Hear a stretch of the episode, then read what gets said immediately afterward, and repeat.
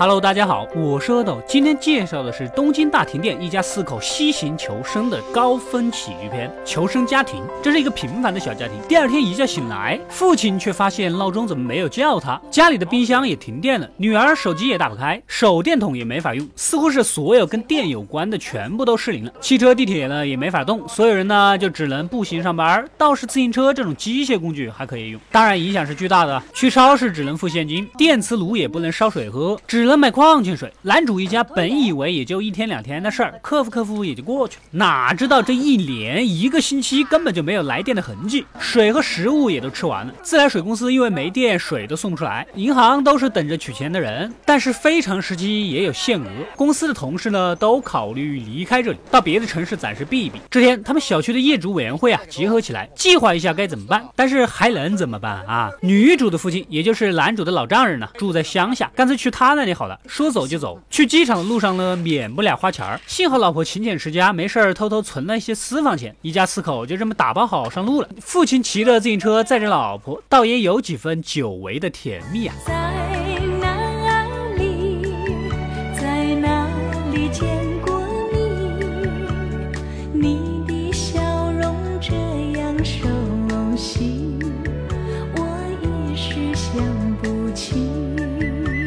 路上一群奸商趁机高价兜售矿泉水，本来想着后面看看有没有更便宜点的，结果越走得远呐，物价是越贵。不过幸好老婆及时出手，跟对方砍价起来啊，以较低的价格全部收购。毕竟家里四口人，需求量还是很大的嘛。好不容易来到机场，果不其然，早就已经停运了，所有的跟电子搭边的东西都是不能用的。无奈父亲提议直接骑车去大阪啊，那边听说没有停电，似乎也没有什么其他更好的办法。整个周遭环境呢都变成了资源极度的匮乏，一家人。夜里睡觉还被人偷了一瓶水，用水和大米作为交换呢，让盲人给带过了漆黑的隧道。还有暴雨天，一家人在桥下避雨啊！你们有些人肯定要说了，为什么河里的水不能喝呢？嗯，那说明你没有看过我以前讲的电影《铁线虫入侵》啊！河里的寄生虫是很可怕的，生水根本就不能直接喝。当然，打火机里面也是有电子元件的，所以也用不了，就无法烧水。之后又经历了风风雨雨，吃超市收集的猫粮，喝汽车用的电瓶水之类的，一家人过得也些许凄惨。不。不过还好，路上遇到了喜欢户外运动的另一家子，教会了他们一些基本的求生方式。看着对方一家人那么自如的应对，父亲身为一家之主，自尊心受到了点伤害，一路上都不太高兴。男人嘛，多少要点面子啊，自己过得这么惨，内心也有点不安。总算来到了大阪，然而却没有像父亲所形容的那么好。这里也一样，本地人早就跑了。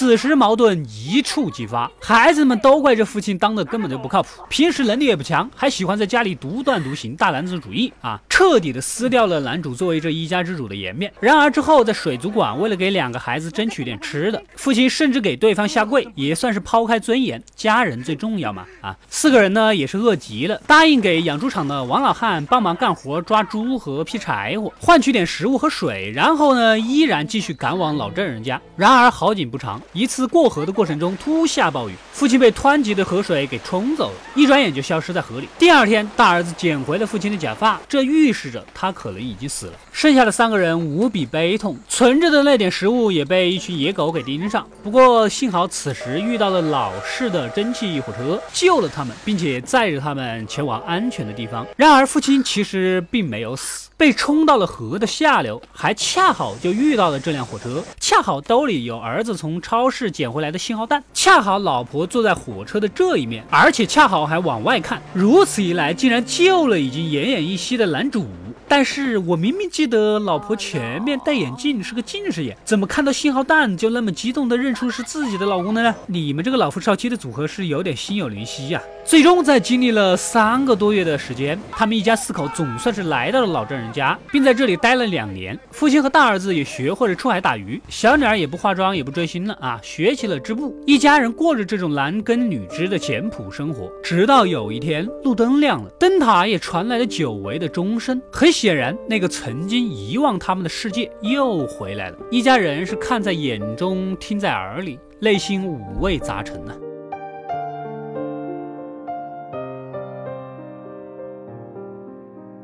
半年后，男主一家子回到了家。他们的人生早就已经发生了改变。老婆不再是那个连鱼都不敢杀的笨手笨脚的主妇，两个孩子呢也愿意吃母亲做的便当了。儿子也不再喜欢玩手机电脑，学起了大提琴。小女儿也喜欢上了这种手工活，而夫妻呢也不再是对家人漠不关心，努力的为他们创造更好的生活。全家人其乐融融。此时收到了路上那家户外爱好者寄来的照片，上面是曾经狼狈的四个人，但是很显然，这一段西行的经历早就已经彻底的改变了他们。